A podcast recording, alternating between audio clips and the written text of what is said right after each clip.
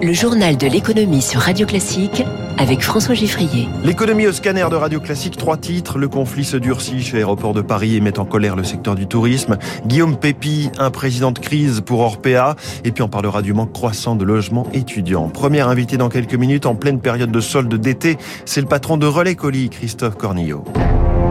Radio Classique. Journal de l'économie qui démarre avec un bien mauvais départ en vacances pour des dizaines de milliers de passagers qui auraient dû partir de Roissy samedi, mais aussi pour ceux qui doivent prendre l'avion le week-end prochain car le mouvement est reconduit. 150 vols ont été annulés ainsi euh, avant-hier. Qui sait combien le seront dans les prochains jours? C'est ce que s'alarme, euh, c'est le, sujet dont s'alarment les tours opérateurs et le président de leur syndicat, René-Marc Chicly. Et ça a été une grande pagaille, ça c'est sûr. On a eu euh, rien que sur deux opérateurs 300 vols annulés quand il a fallu retrouver euh, un jour ou deux jours après, euh, et on ne sait pas encore, euh, un moyen d'acheminer nos clients sur les destinations, que ce soit à Paris d'ailleurs ou en province. Hein, c'est la même chose à Marseille, il y a eu 20% des vols annulés. Comment on va faire? On ne sait pas du tout. Alors qu'on était en redémarrage sûr et certain sur l'ensemble des destinations, y compris le moyen courrier et le long courrier, pour faire une très bonne saison.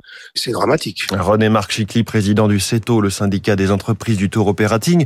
En face, les grévistes et leur syndicat dénonce l'absence de dialogue. C'est ce que dit Fabrice Criquet, secrétaire général du syndicat FO d'Aéroport de Paris. La direction avait annoncé une reprise des négociations le vendredi à 14h. Elle a d'elle-même annulé. Donc là, on est quand même confronté à un problème où on a une direction qui refuse de négocier euh, sur les revendications. Elle porte elle-même la responsabilité de la poursuite de la grève le week-end prochain.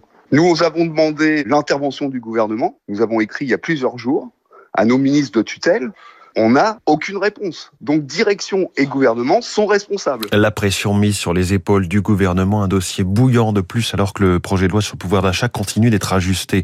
Le secteur de l'aérien qui a décidément fait l'actualité ce week-end avec cette gigantesque commande enregistrée par Airbus. Quatre compagnies chinoises vont s'équiper d'un total de 292 avions de la famille A320. Au prix catalogue, cela ferait 37 milliards de dollars, mais on imagine évidemment qu'une généreuse ristourne a été négociée par Air China, China Eastern, China Southern et Shenzhen Airlines. De très bon augure en tout cas pour l'avionneur européen, s'enthousiasme Guillaume Hu, spécialiste du secteur aéronautique chez Archery Consulting. Airbus n'avait pas eu de commande en Chine depuis 2019, donc c'est forcément une bonne nouvelle pour le groupe qui commençait à se poser euh, potentiellement des questions euh, sur son positionnement et puis ça confirme le fait que la 320 est compétitif sur le marché chinois euh, par rapport au 737 MAX.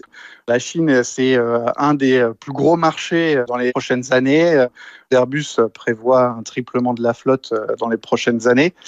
Et donc, euh, forcément, euh, se positionner sur ce marché-là, c'est important pour Airbus aujourd'hui. Ah, cette méga commande qui signifie aussi que le C919, l'avion chinois censé concurrencer à l'avenir la 320, n'est pas encore prêt, en tout cas pas encore prêt à être industrialisé, commercialisé à, grande échelle. un anciennement, je, vous en parlerai dans les spécialistes tout à l'heure à 7h40. D'un job impossible à autre, Guillaume Pépi, qui a occupé pendant 11 ans l'un des postes les plus délicats et les plus exposés du pays, à la tête de la SNCF, s'apprête à présider une entreprise dont l'image a été carbonisée en quelques jours cet hiver. Bonjour Eric Mauban. Bonjour François, bonjour à tous. Puisqu'on parle ici du groupe Orpea. Et oui, les actionnaires d'Orpea ont décidé de remanier en profondeur l'organisation du leader européen des maisons de retraite privées. Elle sera pilotée par une nouvelle équipe. Philippe Charrier, actuel président du conseil d'administration, va laisser son poste à Guillaume Pépi, qui aura une fonction euh, non exécutive. C'est Laurent Guillot, ex numéro 2 de Saint-Gobain, qui depuis la veille du week-end occupe le poste de directeur général. C'est lui qui, euh, sous le contrôle de Guillaume Pépi, est en charge de remettre Orpea sur les bons rails et de renforcer les contrôles et les remontées d'informations. De nombreux dysfonctionnements ont été révélés dans le livre Les Fossoyeurs de Vincent Castanet, notamment des mauvais traitements infligés aux résidents, des fraudes comptables et administratives et des pratiques contestables en matière de ressources humaines. Les actionnaires ont la ferme intention d'en tirer les leçons. Leur assemblée générale se tiendra le 28 juillet. Éric Mauban, Orpea, qui a donc perdu les trois quarts de sa valeur en bourse hein, depuis l'éclatement de l'affaire fin janvier. Les marchés financiers, justement, le Dow Jones a perdu 1% sur l'ensemble de la semaine dernière, le Nasdaq 3,5% et le CAC 40 un peu moins de 2%. Vendredi, l'action FL Entertainment a gagné 15% pour son introduction à la bourse d'Amsterdam. Il s'agit de l'entrée sur les marchés des sociétés Banija et BetClick de Stéphane Courby qui pèse donc désormais 4 milliards 700 millions d'euros de capitalisation. Le pétrole, lui, a un peu reflué avec un baril de Brent à 111 dollars et à Tokyo, le Nikkei est en ce moment en hausse de 0,47%. L'inflation va encore faire l'actualité toute la semaine. On évoquait ici les propos de Michel-Édouard Leclerc sur les demandes de hausse de prix suspectes, selon lui, de la part euh, de l'agroalimentaire.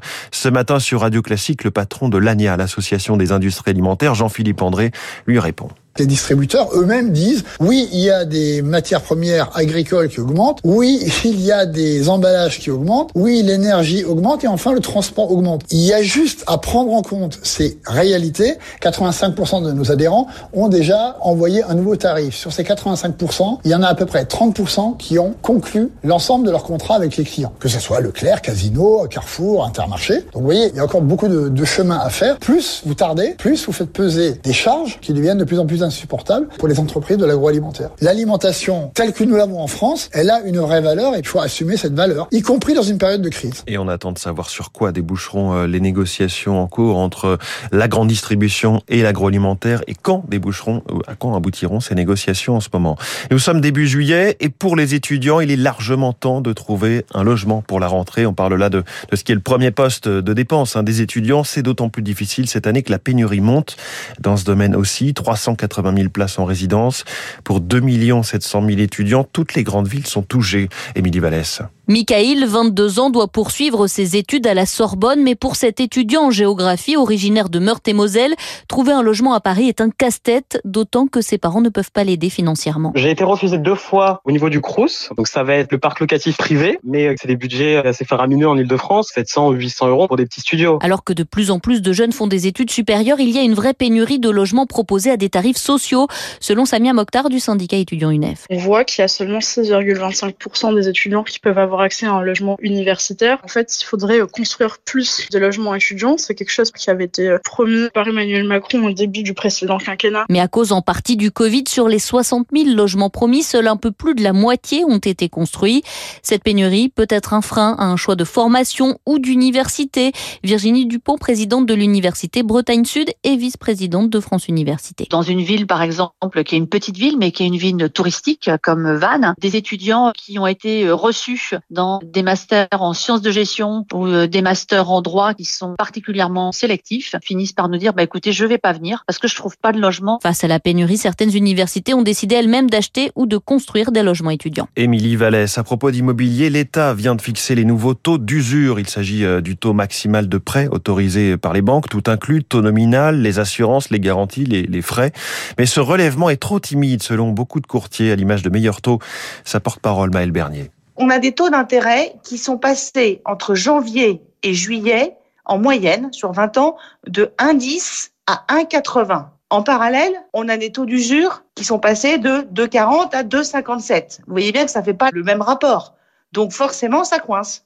On va vers une situation à deux vitesses, avec d'un côté les plus aisés, avec beaucoup d'épargne, qui eux vont toujours pouvoir accéder au crédit, ou en tout cas matérialiser leur projet immobilier, et les plus jeunes qui n'ont pas d'épargne et qui du coup vont se retrouver à devoir attendre hein, clairement parce qu'il va falloir attendre que ces fameux taux d'usure suivent enfin le marché pour pouvoir accéder à la propriété. Maël Bernier, il est 6h46. Dans 30 secondes, mon invité Christophe Cornillo, le patron de Relais